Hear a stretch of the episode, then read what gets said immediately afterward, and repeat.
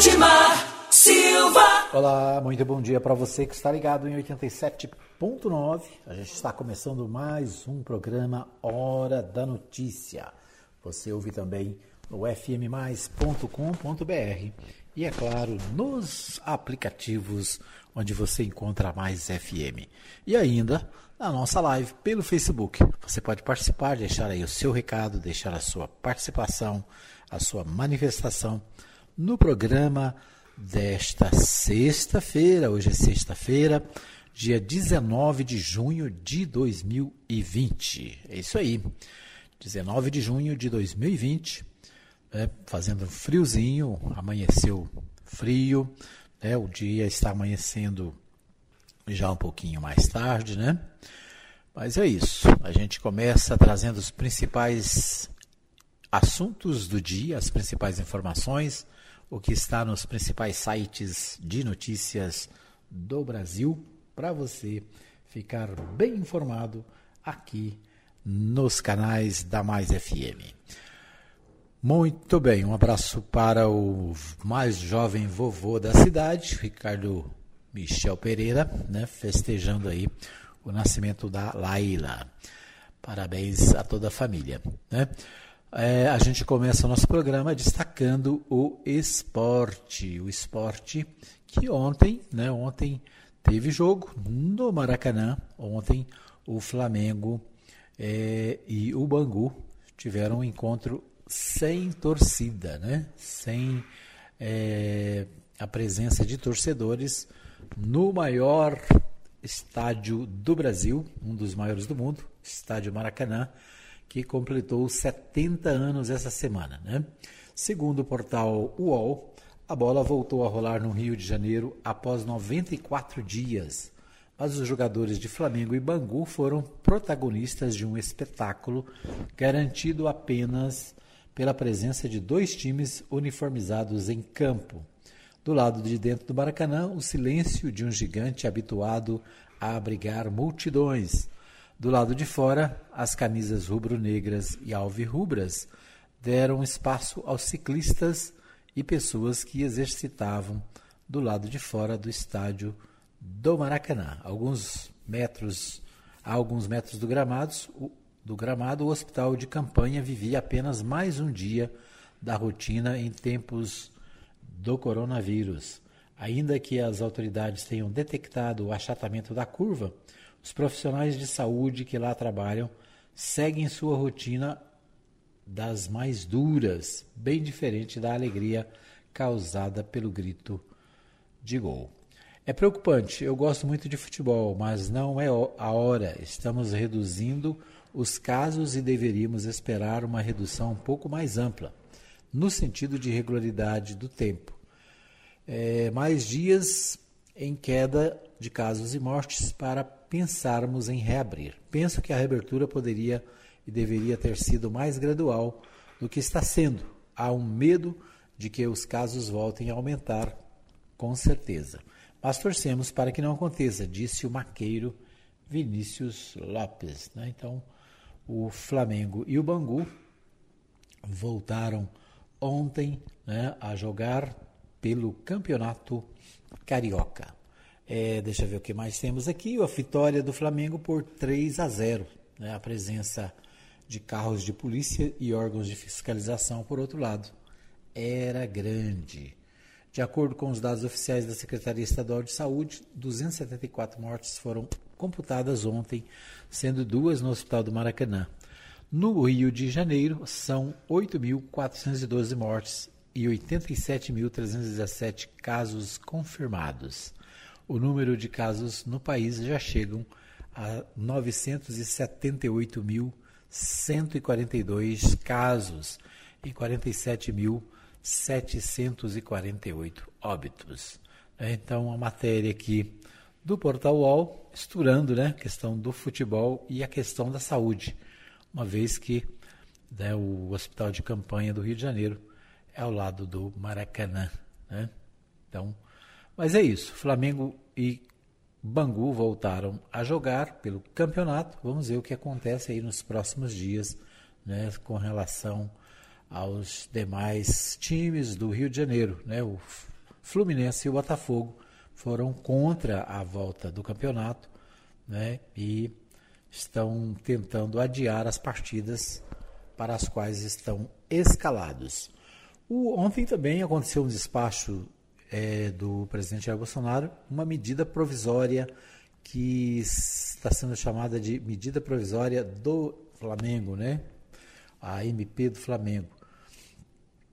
A medida provisória 984, assinada por, por Jair Bolsonaro, sem partido, foi recebida ontem no Congresso Nacional como a MP do Flamengo, em tom jocoso, dada a evidente influência na articulação rubro-negra. Por trás do despacho, o presente, presente e ao menos dois encontros oficiais com o presidente da República em meio à pandemia do novo coronavírus, o mandatário flamenguista Rodolfo Landim foi decisivo para a confecção do documento. Na última quarta-feira, o cartola flamenguista esteve em Brasília para trabalhar visando a homologação da MP. A dupla se juntou a fim de mudar a regra dos direitos de transmissão do futebol brasileiro, o que atinge a TV Globo, eleita por Bolsonaro como adversária.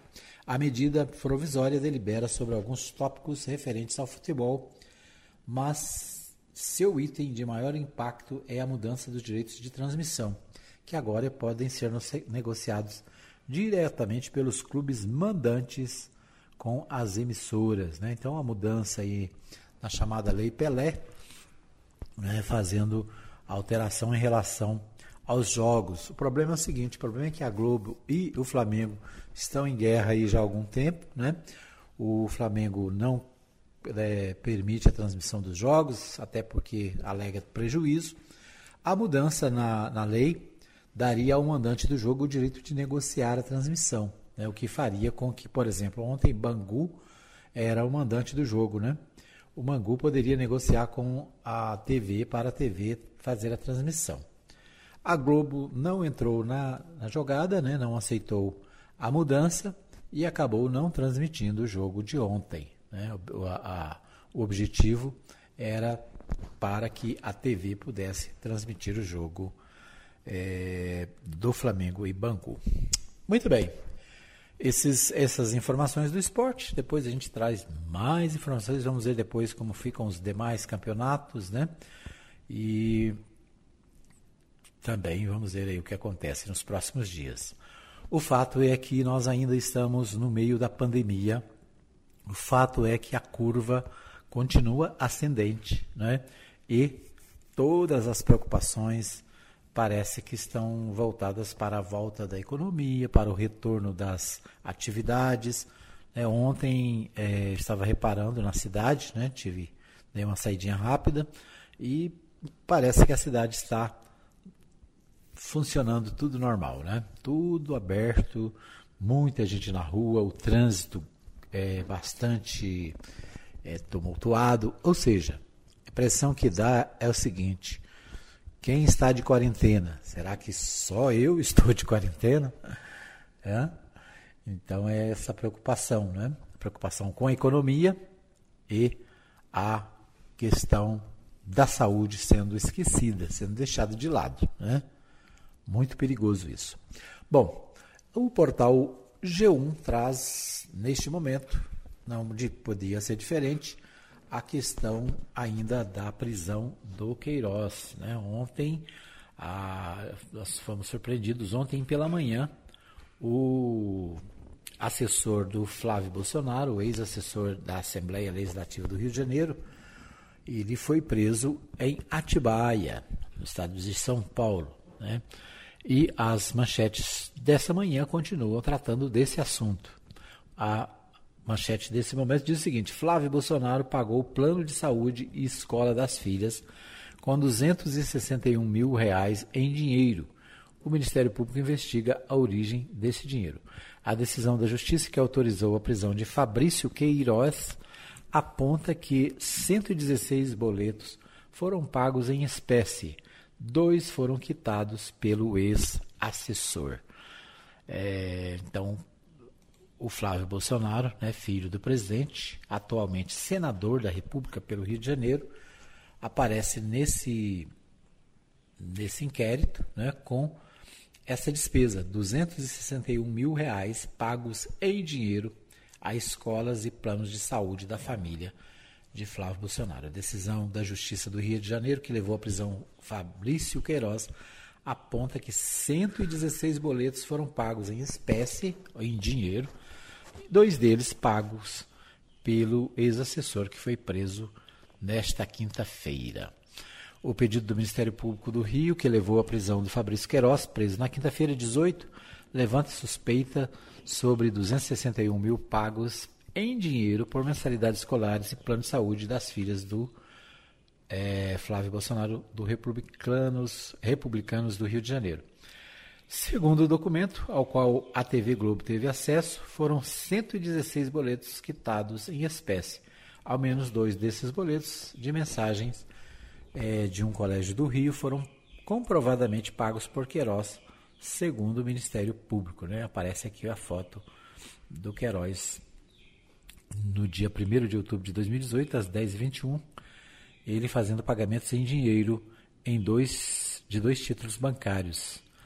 É, o ex-assessor de Flávio Bolsonaro da Assembleia Legislativa quitou duas mensalidades, R$ 3.382,27, R$ 3.560,28, no dia 1 de outubro de 2018, segundo fotos e dados incluídos no processo ao cruzar as imagens, dados e imagens de câmaras de segurança da agência bancária de dentro da Assembleia Legislativa, o Ministério Público do Rio de Janeiro concluiu que Fabrício Queiroz fez esses dois pagamentos. É... Queiroz foi assessor do hoje senador Flávio, quando ele era deputado estadual e teve prisão preventiva decretada por suspeita de participação no esquema de rachadinha. Né? Esquema da rachadinha, para quem não não entendeu ainda, né, é o seguinte: os servidores da Assembleia eles recebiam seus salários e faziam uma divisão, devolviam parte desse salário.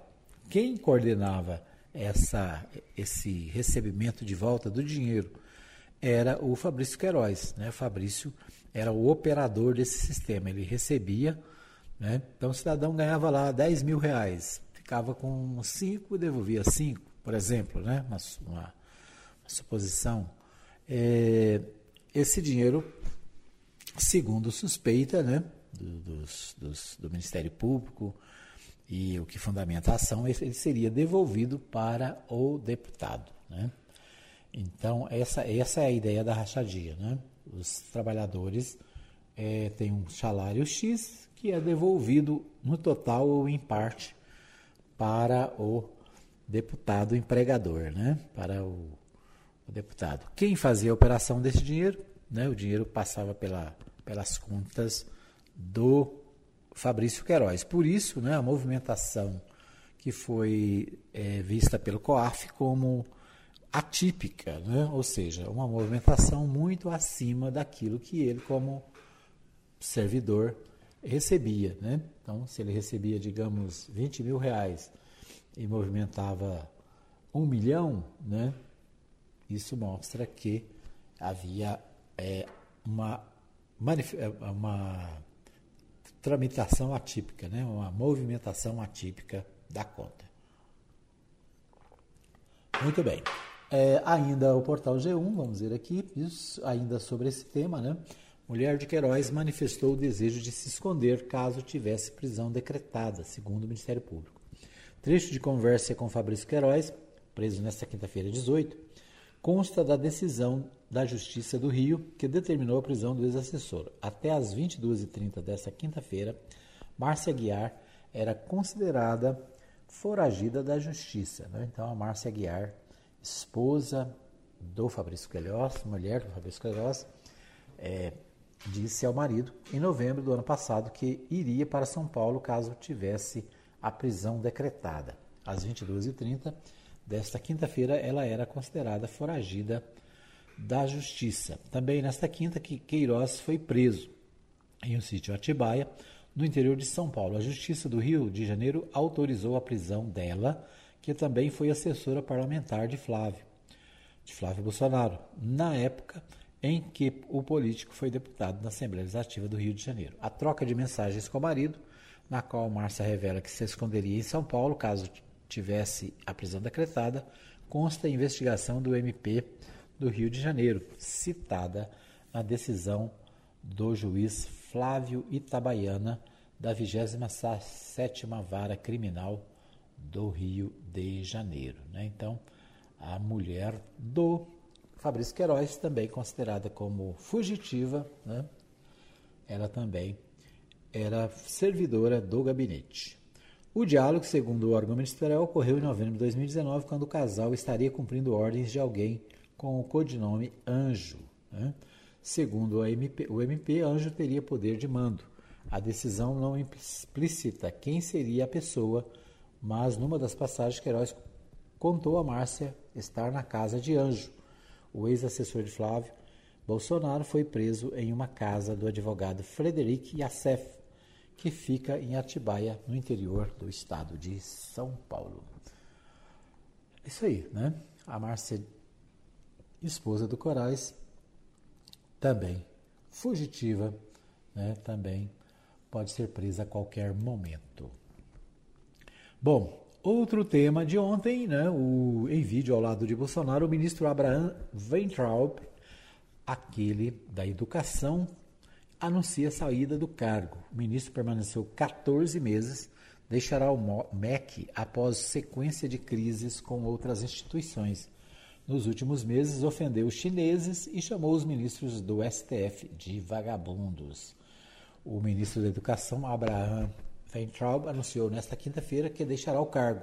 A informação foi dada em um vídeo publicado pelo próprio Weintraub, em que o ministro aparece ao lado do presidente Jair Bolsonaro e lê um texto de despedida. O nome do substituto não foi informado. Na, nesta quarta, o comentarista do G1 e da Globo News, Cristiana Lobo, informou que o governo pretende indicar Weintraub para o Banco Mundial em Washington, o que o ministro confirmou no vídeo. No Banco Mundial, o Brasil lidera um grupo de nove países e, como maior acionista, tem a prerrogativa de indicar o diretor da área. Sim, desta vez é verdade. Estou de saída do MEC e vou começar a transição agora. Nos últimos dias eu passo o bastão para o ministro que vai ficar no meu lugar interino ou definitivo. Ele não quis falar sobre as razões da demissão. Neste momento eu não quero discutir os motivos da minha saída, não cabe. O importante é dizer que eu recebi o convite para ser diretor de um banco. Já fui diretor de um banco no passado, volto ao mesmo cargo, porém no Banco Mundial. Né? Então, o ex-ministro, depois de muita confusão, né, começou a sua gestão tirando recursos das universidades, né, depois teve problemas com essa questão dos ministros do STF, né, por último, e participou de manifestações contra a democracia, a favor do fechamento do, do Congresso e do Supremo Tribunal, ou seja, se envolveu em muitas confusões. Na parte da educação, deixou muito a desejar, né? A expectativa dos últimos dias é que ele realmente deixasse o ministério. E ontem foi confirmado, né? O presidente é, estava ao lado dele, disse que era um momento difícil e repetiu que todos os seus compromissos de campanha continuam de pé e busca implementá-los da melhor maneira possível. A confiança você não compra, você adquire. Foi a frase do presidente, né? Parte da frase dita ontem na saída do Weintraub. É uma saída que já era esperada, né? demorou muito. Então, mais um ministro que vai ser substituído, né? já está de saída.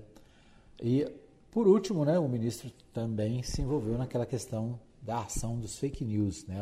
A, a, o Supremo Tribunal Federal incluiu o ministro na ação, nas ações contra as ameaças com o Supremo Tribunal Federal. Né?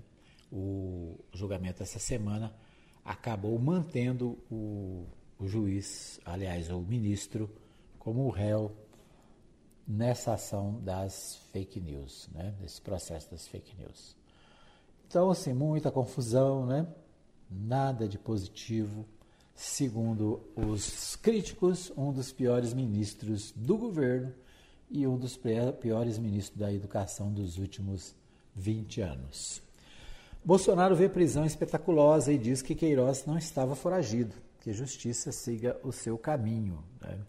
O Bolsonaro ontem fez uma manifestação, ontem à noite, através de uma live, disse que não era advogado do Fabrício Queiroz, mas acabou fazendo a sua defesa. Né? Reclamou, dizendo que a prisão foi espetaculosa, foi como se estivesse prendendo o maior bandido de todos os tempos, o maior bandido do mundo, e, é, de certa forma, acabou fazendo a defesa do seu amigo Fabrício Queiroz.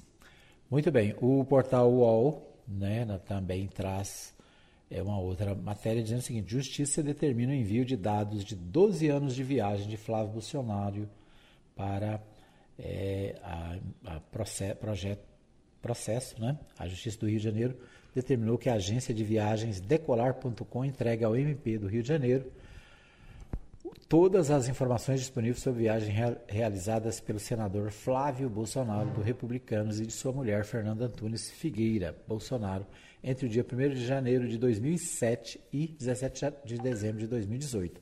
Esse período corresponde, ao, corresponde aos mandados do político, mandatos né, do político como deputado estadual na Assembleia Legislativa do Rio de Janeiro. Então, uma investigação também sobre as viagens do senador para ver também questão da origem dos recursos. É isso, né? Este, estes os principais assuntos. Nós vamos para um pequeno intervalo, voltamos daqui a pouco com o segundo bloco do programa Hora da Notícia. Apoio Cultural. Farmácia Arco Verde. Medicamentos e perfumaria. Teleentrega 33146111 ou 91210821. Edmar Silva. Muito bem, estamos de volta para o segundo bloco do programa Hora da Notícia, aqui pela Mais FM em 87.9 para a cidade de Anápolis e para o mundo inteiro nas redes sociais, nos aplicativos e também na nossa live no Facebook. É isso aí, muitas oportunidades para você estar ouvindo a Mais FM as notícias do dia, ficar bem informado. Quero abraçar a todos que estão com a gente. Daqui a pouquinho eu vou ver aqui quem é que está nos acompanhando na nossa live no Facebook. Um abraço para o pastor Marcos Rodrigues, né, que está sempre ligado. Ele que mora no setor sul né, e é pastor da Igreja Batista lá no Vivian Park. Abraço também lá no Vivian Park para o pastor Saulo Batista do Nascimento, está sempre ligado, sempre acompanhando e participando aqui das atividades da Mais FM. Né?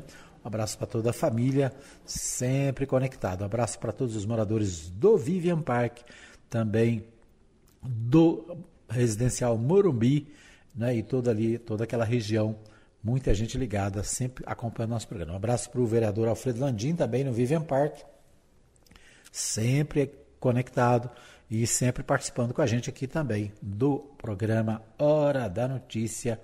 Um abraço, portanto, a esses ouvintes especiais. Né? Um abraço para Maria Santos, sempre conectada. Um abraço ainda para você que nos acompanha em outros países. Né? Muita gente nos acompanha fora do Brasil, muita gente na Espanha, na França, em Portugal, na Irlanda, na Inglaterra, no Japão, né? Tem gente para todo lado, tem gente na Venezuela, tem gente que nos acompanha, né? Na Argentina, tem gente para todo lado, né? E a gente fica muito feliz quando recebe as manifestações é, de cada ouvinte. Um abraço para dona Maria Celina, minha mãe, está sempre conectada, né? Sempre ligada, bem informada aqui na Mais FM. Muito bem, daqui a pouquinho a gente destaca mais ouvintes do nosso programa. Nós vamos a Goiânia com meu amigo Libório Santos. O Libório Santos traz os principais destaques do dia da capital goiana e do Estadão de Goiás. É com você, Libório. Muito bom dia. Muito bom dia para você, Edmar Silva. Bom dia, ouvintes da Mais FM. Estamos de volta de Goiânia com as principais notícias do dia do que acontece no estado de Goiás. Alerta para o aumento de violência contra os idosos. Presa quadrilha que praticou mais de 100 roubos de cargas Instabilidade do dólar influencia nos preços do milho e da soja. Eu sou Libório Santos, hoje é dia 19 de junho, sexta-feira, esses são os nossos destaques. A Enel Distribuição Goiás identificou um aumento significativo no número de ocorrências na rede elétrica em algumas regiões do estado por contato de pipas com as fiações. O número de ocorrências de janeiro a junho de 2020 dobrou em relação ao mesmo período do ano passado, ultrapassando a 460 ocorrências. O maior aumento se deu durante o período de isolamento social. Goiânia, Aparecida de Goiânia e Anápolis foram cidades com maior incidência. José Januário, responsável por operação e manutenção da rede elétrica da Enel Distribuição Goiás, diz que quem solta pipa perto da rede elétrica se expõe a um sério risco de acidente. É uma combinação perigosa, cuidado, hein? E tem mais um problema. Alguns utilizam o cerol, pó de vidro na linha altamente cortante. No último dia 15 foi comemorado o Dia Internacional de Conscientização da Violência contra a Pessoa Idosa. O problema existe no mundo todo e, segundo a deputada Flávia Moraes, que propõe um amplo debate sobre o assunto, se agravou nesse período de isolamento social. É um dia para debate e reflexão no mundo inteiro, né? Porque nós sabemos que a violência contra a pessoa idosa ela existe, ela acontece de várias formas. O abandono, muita gente não sabe, é uma forma de violência. A violência financeira também é muito recorrente, principalmente é, pelos familiares. Geralmente a violência contra o idoso e a idosa acontece, na maioria das vezes, é dentro de casa. Então é muito importante que a sociedade possa debater e criar formas, políticas públicas para combater, fazer o um enfrentamento a esse tipo de violência. Poucos dias nós é, votamos um projeto importante que garantiu a manutenção desse tipo de serviço como um serviço essencial, mesmo em época de pandemia, onde muitos serviços estão paralisados, mas esse serviço ele precisa continuar. Até porque o fato do isolamento manter os membros familiares todos dentro de casa, a vítima de violência ela acaba ficando mais sujeita, exposta à violência. No giro pelo mundo do crime, em Rio Verde, um homem foi preso após ameaçar colocar fogo na casa. Ele trancou a esposa e os filhos dentro da casa e fez ameaça, mas foi preso após ser atingido por um disparo de uma arma de choque efetuado por um guarda. As polícias civis de Goiás e Minas Gerais e a Polícia Rodoviária Federal prenderam uma quadrilha suspeita de praticar cerca de 100 roubos de carga em todo o país. A quadrilha agia com várias pessoas. Primeiro, o motorista da quadrilha era contratado pela vítima e durante a viagem, em determinado momento, o mesmo era trocado por outro que seguia com desvio de carga. O primeiro motorista, então, se deslocava até a delegacia, registrava um boletim de ocorrência, se passando também por vítima de assalto. A Polícia Rodoviária Federal apreendeu na BR-153 em Morrinhos uma carga com 500 mil carteiras de cigarro contrabandeadas do Paraguai no valor de 3 milhões de reais. Uma paralisação nacional dos entregadores por aplicativos vai acontecer no dia 1 de julho por melhores condições de trabalho. Goiânia também vai aderir ao movimento. A exemplo das escolas particulares que planejam adotar o sistema de rodízio de alunos para aulas presenciais a partir de agosto, a rede pública de ensino também analisa a possibilidade de seguir o modelo. A informação é da secretária de Educação, Fátima Gavioli. Em tempo de pandemia, o prefeito de Goiânia assinou decreto autorizando a reabertura de shoppings, galerias e comércio de rua a partir de segunda-feira. Missas e cultos poderão acontecer duas vezes por semana. O decreto que cancelou a temporada do Araguaia só começa a vigorar dia 1 próximo, mas à entrada da cidade já foi montada uma barreira policial para orientar os visitantes quanto à proibição do turismo. Em que ritmo está a colheita da safrinha do milho? Bom, a safra dos Estados Unidos vai interferir no mercado internacional e a oscilação do dólar, que reflexo tem nos preços dos nossos produtos. Tudo isso é assunto para Cristiano Palavra no Minuto Agrícola, um informativo ARC Mercosul. O mercado internacional de soja e milho continua focado no desenvolvimento da safra norte-americana, que após um plantio encerrado dentro da janela ideal, agora registra desenvolvimento adequado, com previsões climáticas de curto prazo, trazendo condições favoráveis às lavouras dos Estados Unidos. Essa situação mantém expectativas de uma grande produção se consolidando no hemisfério norte em 2020, o que impede altas mais significativas aos preços dos grãos na Bolsa de Chicago. No Brasil, a colheita da safrinha vem ganhando ritmo, porém está mais lenta do que em 2020 2019, em função do plantio mais atrasado e das temperaturas mais amenas ao longo do ciclo produtivo. A maior atenção dos produtores e compradores brasileiros continua no câmbio, com grande volatilidade do dólar frente ao real nas últimas semanas, o que deve continuar diante das taxas de juros em queda e da contínua instabilidade política e econômica do Brasil. Eram essas as informações de hoje de Goiânia, informou Libório Santos. Muito bem, né? O Libório Santos traz aí algumas informações importantes. O alerta para o aumento de violência contra idosos, né? a, o aumento de violência nesses dias de pandemia, né, os idosos acabam ficando também mais é, vulneráveis, né? Então, um registro aí colocado, inclusive pela deputada Flávia Moraes, da preocupação com os idosos, abandono, né? E às vezes ameaças, às vezes até né, a prática de, de atos mais graves contra os idosos, né? Vamos cuidar bem dos nossos idosos, né? Presa quadrilha que praticou mais de 100 roubos e cargas. Essa questão do roubo de carga é uma preocupação constante, né? Quem trabalha é, no transporte, quem trabalha aí nas estradas do Brasil, sempre enfrentando essa dificuldade, esse problema, né? Mais uma quadrilha é, presa, isso é bom, né? Isso aí ajuda e tranquiliza a vida de muita gente que está na estrada trabalhando. A instabilidade do dólar influencia nos preços do milho, da soja, né? os destaques aí do mundo agropecuário também trazido no boletim do Olibório Santos. É isso aí, os destaques do dia, né? O Olibório sempre trazendo aí as principais notícias e colorindo o nosso programa com a sua participação. Bom, vamos às principais manchetes do dia no estado de Goiás e no Distrito Federal. Né? Aqui em Goiás, o Jornal Popular traz as seguintes manchetes. Primeira manchete de capa: teste em massa conteve surto de coronavírus em Rio Verde. O município é o que mais aplicou o exame na população para a detecção de vírus em Goiás.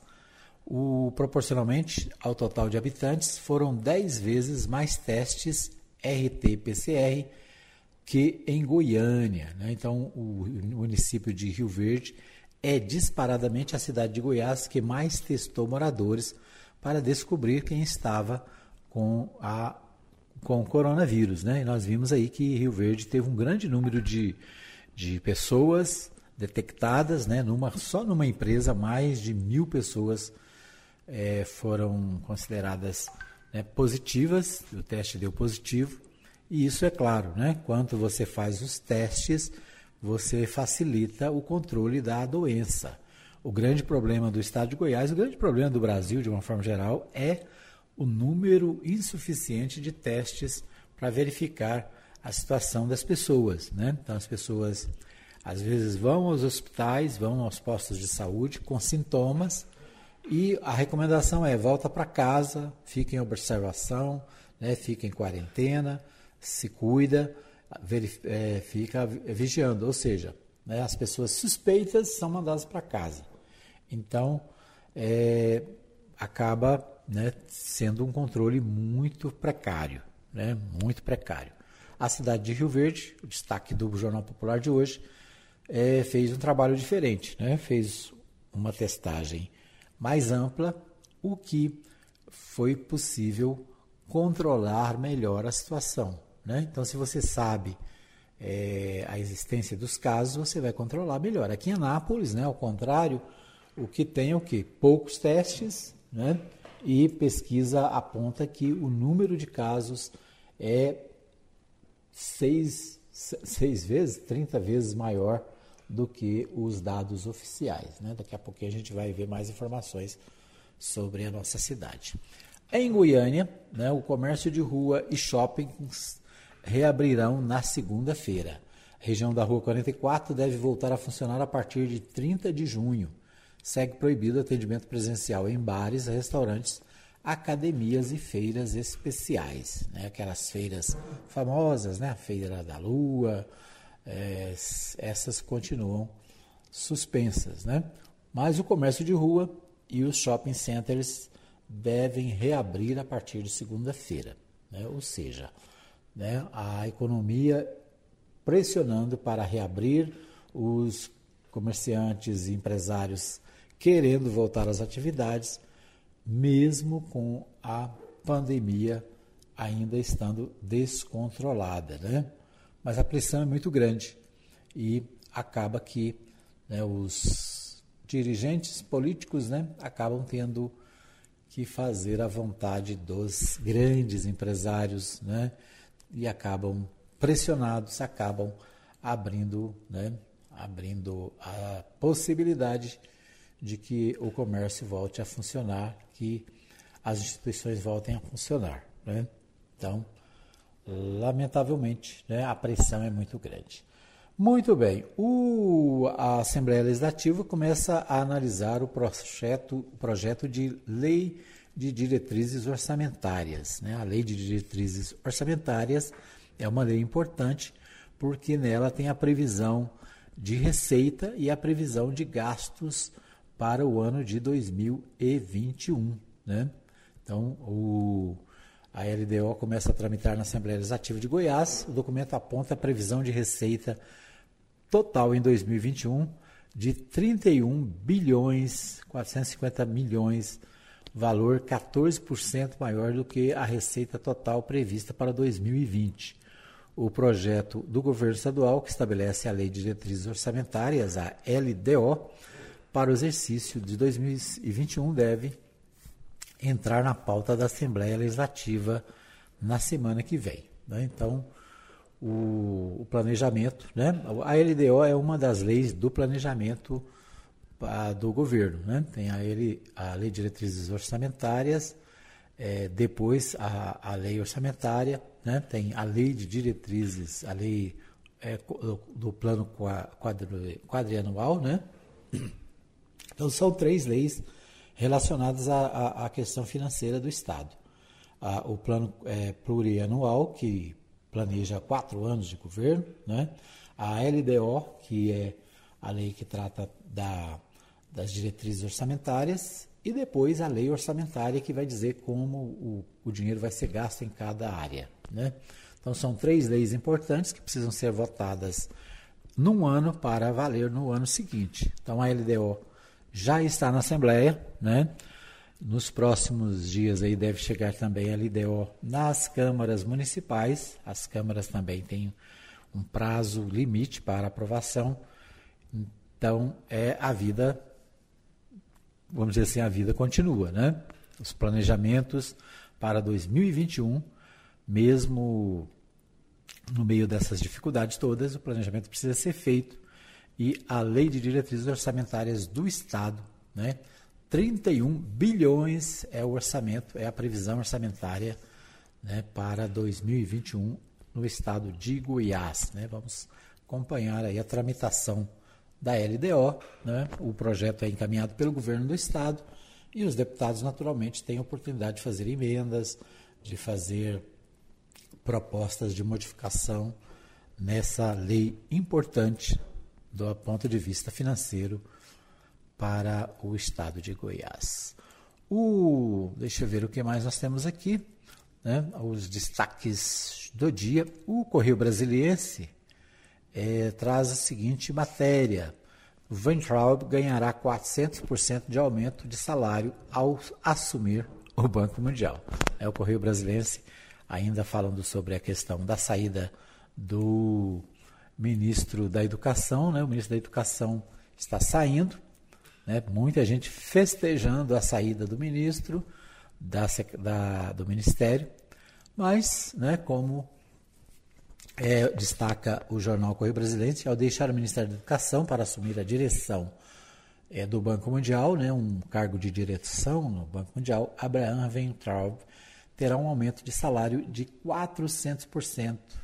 400% por mês, ou seja, vai multiplicar o seu salário, que era de 30 mil reais, né? o salário pago ao ministro, né? o professor universitário passará a arrecadar 21.547 dólares, 116 mil reais para a atual é, instituição financeira. Né? Então, um prêmio, né?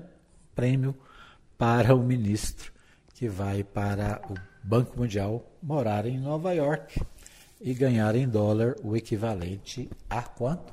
O equivalente a 116 mil reais por mês. Salário razoável, né? Quem não gostaria de ter um salário desse, né? Os vencimentos anuais do ex-ministro chegarão a 258.570 dólares, cerca de 1 milhão e 300 mil reais. Seu salário será livre de impostos por ser funcionário internacional e não é cobrado pela Receita Americana, situação diferente de quando chefiava a pasta da educação. Né? Então, o Correio Brasileiro traz aqui a informação de que o ministro, ninguém precisa ficar com dó dele, né? na verdade está sendo é, promovido, né? vai ser, pelo menos do ponto de vista financeiro, está sendo é, beneficiado. Né? Muito bem, nós vamos para um pequeno intervalo, voltamos daqui a pouquinho com mais informações no terceiro e último bloco do programa Hora da Notícia. Você ligado, você bem informado. Apoio Cultural. Mega Eletrônica, assistência técnica em TV LED, LCD, plasma, som, computadores, notebook e eletrodoméstico em geral. Fones 992959720 ou 994674110. Edmar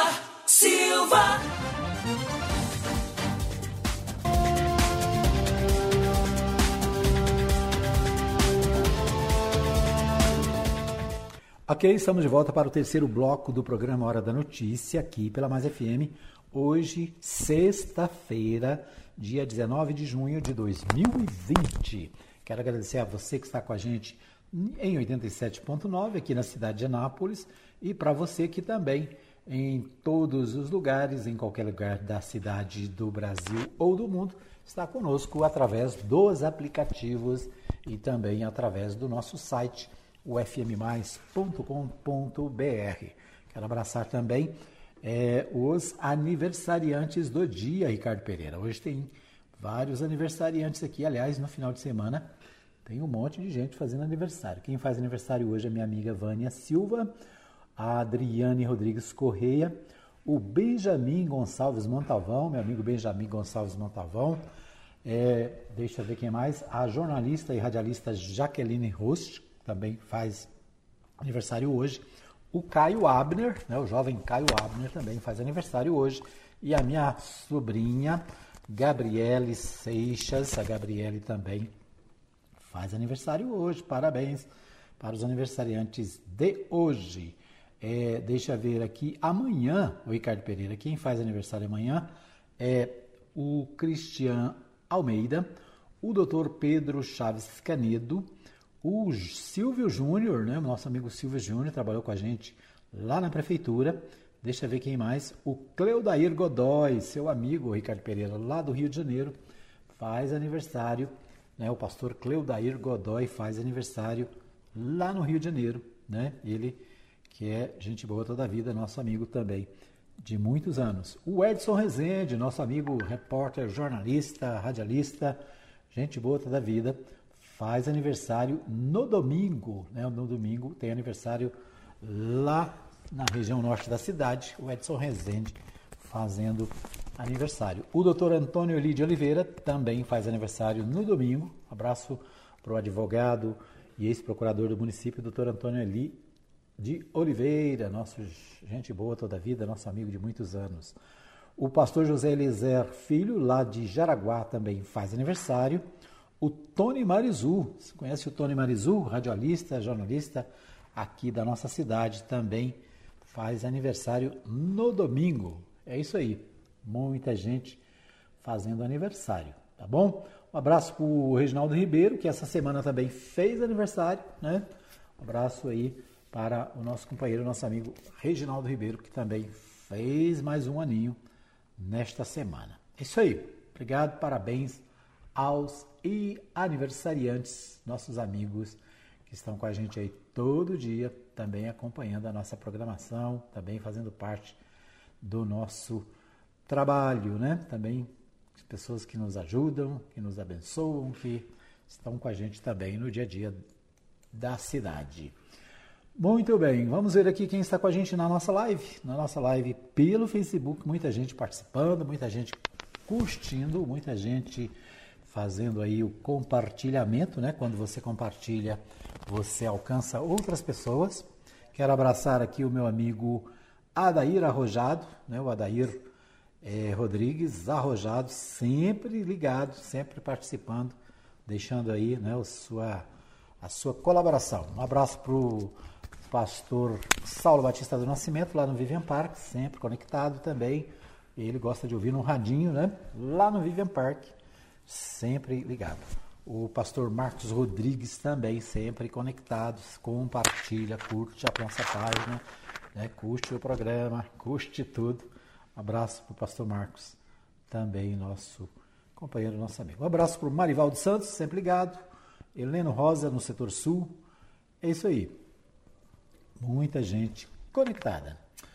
Muito bem, vamos, sem mais delongas, vamos aos, aos informes do meu amigo Neto Reis. Neto Reis com Goiás em dois minutos. É com você, Neto Reis. Bom dia. Bom dia, Edmar Silva. Bom dia, ouvintes da Rádio Mais FM, do programa A Hora da Notícia.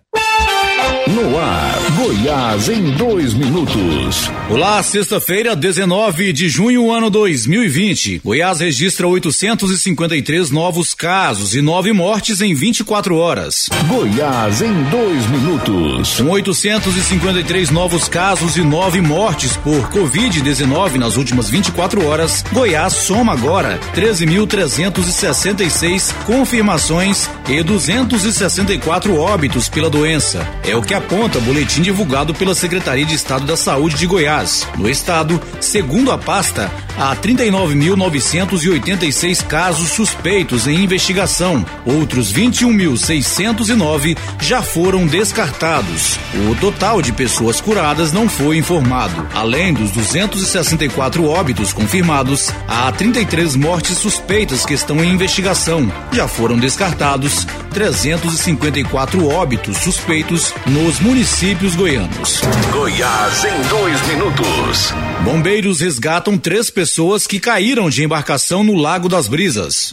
Três pessoas foram resgatadas no Lago das Brisas, em Buriti Alegre, no sul de Goiás, depois de ficarem ilhadas durante quase toda a manhã dessa quinta-feira. De acordo com informações do Corpo de Bombeiros, o trio estava em uma lancha de pequeno porte, que acabou virando no meio do lago. Segundo a corporação, uma das pessoas que caiu dela conseguiu ligar para os bombeiros pedindo ajuda por volta das 9 horas da manhã. As buscas continuaram e o trio ficou ilhado no lago, próximo a um condomínio, até ser resgatado. Apesar do susto, ninguém se feriu. Uma excelente sexta-feira para você, um ótimo final de semana. Eu sou o Neto Reis e a gente volta a se falar na próxima segunda-feira. Um abraço e até lá. Goiás em dois minutos. Oferecimento.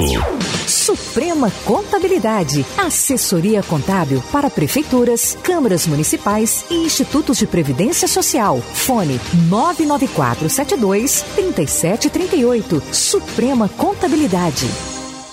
Muito bem, as notícias aí com o Neto Reis. O Neto Reis destacando é, o boletim estadual sobre a Covid-19, né? O boletim estadual mostrando aí os números do estado. Ainda o destaque do Neto Reis sobre o trabalho dos bombeiros, né? Os bombeiros que resgatam pessoas é, nos lagos aí do estado de Goiás, né? Os bombeiros que fazem um grande trabalho e todo cuidado é pouco, né? Muita gente vai no final de semana, tem gente que passa a semana inteira no, no lago, né? Nos meus amigos aí que estão no Lago Corumbá, nos lagos da lá da Serra da Mesa, né?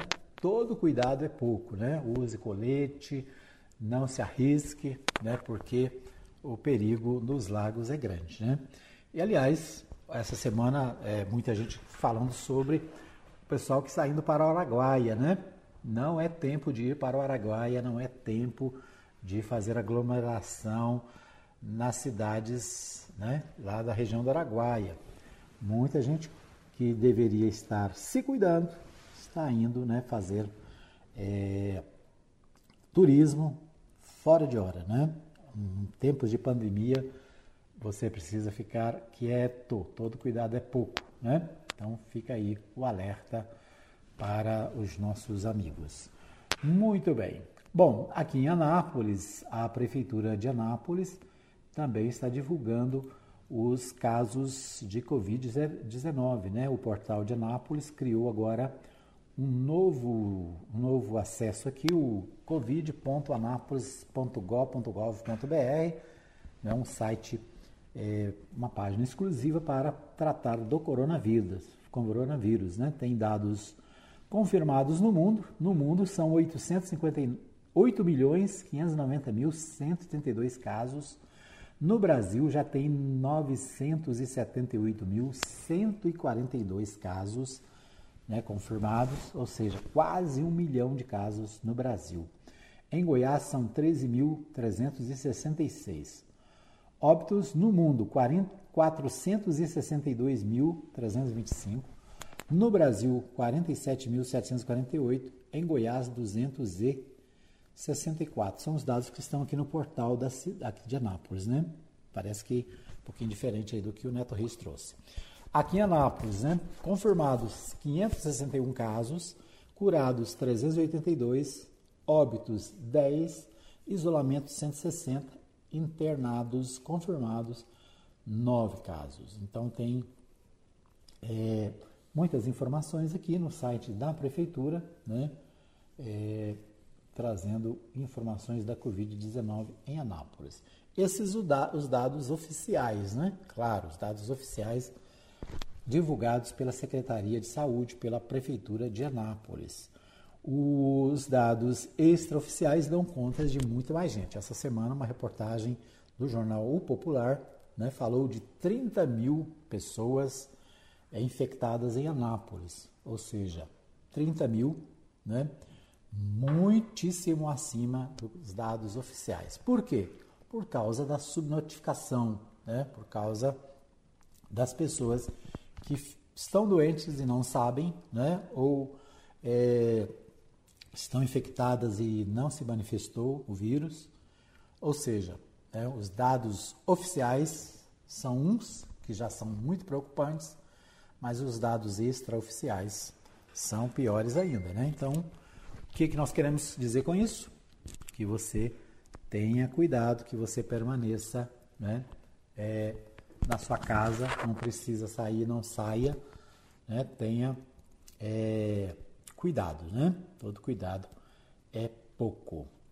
Muito bem, sábado é dia de vacinação contra gripe e sarampo. Pessoas dos grupos prioritários podem procurar uma das 19 unidades de saúde ou a Faculdade Fama, que estarão com salas de vacinas, para alcançar o maior número possível de pessoas que integram os grupos prioritários da vacinação contra a gripe, a Prefeitura de Anápolis realiza o dia D, neste sábado, 20 de junho, portanto, amanhã. São, serão 19 unidades de saúde né, e a Faculdade Fama que vão funcionar das 8 às 16 horas. A atividade, a novidade é que além dos grupos prioritários de vacina contra a gripe, também estará disponível vacina contra sarampo para pessoas com idade de 20 e 49 anos. O objetivo é imunizar a população contra essa doença que voltou a apresentar focos no país desde o início do ano. Importante levar o cartão de vacinação, né?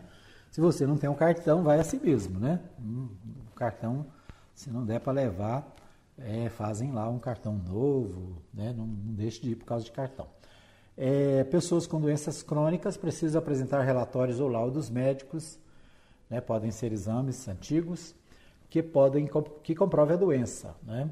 Profissionais das forças de segurança devem levar documento que comprove sua atuação na força de segurança e salvamento. Portuários devem apresentar documento pessoal juntamente com comprovação de vínculo, crachá, contra-cheque, carteira de trabalho. O dia D da vacinação contra gripe e sarampo, portanto, sábado, dia 20, das 8 às 16 horas, locais Faculdade Fama e unidades de saúde. Aqui tem uma lista com as unidades de saúde. Residencial Arco-Íris, né, aqui na nossa região, é, o Jardim, bairro Jardim Arco Verde, né, o, o, PSF do Jardim Arco Verde.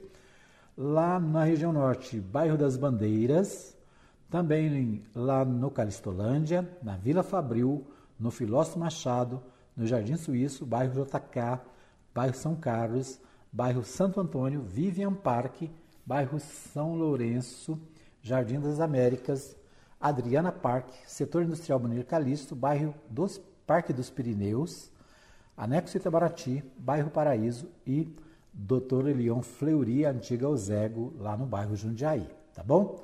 Então, esses os locais de vacinação, né? São 19, são 20 locais, né? 19 locais mais a unidade da, as unidades da Faculdade Fama, a unidade lá da Vila Jaiara. Né? Portanto, é, vacinação na cidade, isso é importante. Dia D de vacinação neste sábado. Então, fique ligado, né? Procure aí um local de vacinação e se vacine, tá bom? É, a vacinação contra a gripe sarampo começará neste sábado em Anápolis, também é o destaque do portal do Jornal Contexto. O Jornal Contexto destaca aqui, nós falamos essa semana, Justiça decreta a indisponibilidade de área permutada para instalar é, o Distrito Industrial Municipal de Anápolis. Né? Uma dúvida com relação à permuta que foi feita de terrenos da Prefeitura com é, particulares, né? acabou tendo uma liminar do doutor Carlos Eduardo Rodrigues, da Vara da Fazenda Pública Municipal, e Ambiental de Anápolis decretou a indisponibilidade dominial dos dois imóveis na comarca envolvidos em uma permuta entre o município e particulares, em transação apontada como irregular, até o julgamento final da demanda principal. Né? Então, uma permuta feita de terrenos da prefeitura, né? segundo a ação judicial proposta pelo Ministério Público Estadual, a cidade estaria tendo prejuízos, uma vez que o terreno dado em permuta é acima, tem valor muito acima do terreno recebido. Né? Então a permuta está suspensa e com isso está suspensa a construção do DAIA municipal. Lembra do DAIA municipal que o prefeito anunciou que ia fazer, que ia acontecer? Pois é, está emperrado pela justiça da cidade. Né? Então é isso aí. Muito bem. Vamos ver aqui o que tem de novidade no Portal 6 de Anápolis. Portal 6 trata da pandemia. Desde o início da pandemia do novo coronavírus, 37 profissionais de saúde em Anápolis foram infectados. Né? Então, os profissionais de saúde que enfrentam aí é, o problema da é, pandemia né, tem, infelizmente, né, é, muitos casos de infecção. É isso aí. Essas as principais notícias. A gente fica aqui né, com a nossa nosso programa. Terminamos o programa agradecendo a todos. Um abraço para o meu amigo Itamar Santos. O Itamar Santos é meu primo lá de Araújos, Minas Gerais. Acabou de deixar um recadinho aqui para nós. Ele que está sempre ligado, sempre acompanhando. Né? Um abraço a todos os amigos, aos parentes e amigos lá de Araújos, Minas Gerais, né? Pessoal que é, nossos conterrâneos, né? Nossos parentes, muitos parentes, muitos conterrâneos. Gostei de ver aqui o Facebook do Itamar, né? Também publicando aqui as flores do jardim da sua casa, né? É isso aí. Também gosto muito de colocar aqui as flores do dia, né? As flores do dia para não ficar só nas notícias ruins, né? A gente fica. Muita gente fala, ah, não, eu não gosto de ver jornal, não gosto de ver rádio, só tem notícia ruim. Então, de vez em quando, a gente tem que botar aí notícias boas. Um abraço então ao Itamar, um abraço a todo o pessoal de Minas Gerais, especialmente de Araújos, nossa terrinha natal. Um abraço, eu volto na segunda-feira, se Deus quiser. Um abraço para o Ricardo Pereira, que nos ajudou na técnica de som. Na segunda, se Deus quiser, estaremos de volta às 8 da manhã, direto ao vivo da Mais FM. Lembrando para você que às 20 horas tem a nossa reprise aqui na Mais FM, também nos aplicativos e no fmmais.com.br. Bom final de semana, que Deus abençoe a todos. Nós estaremos de volta na segunda, se assim o nosso Deus permitir. Um abraço a todos e até lá. Chegamos ao fim de mais uma edição do programa Hora da Notícia, com Edmar Silva. Hora da Notícia, de segunda a sexta, das 8 às 9 da manhã, aqui na Rádio Mais.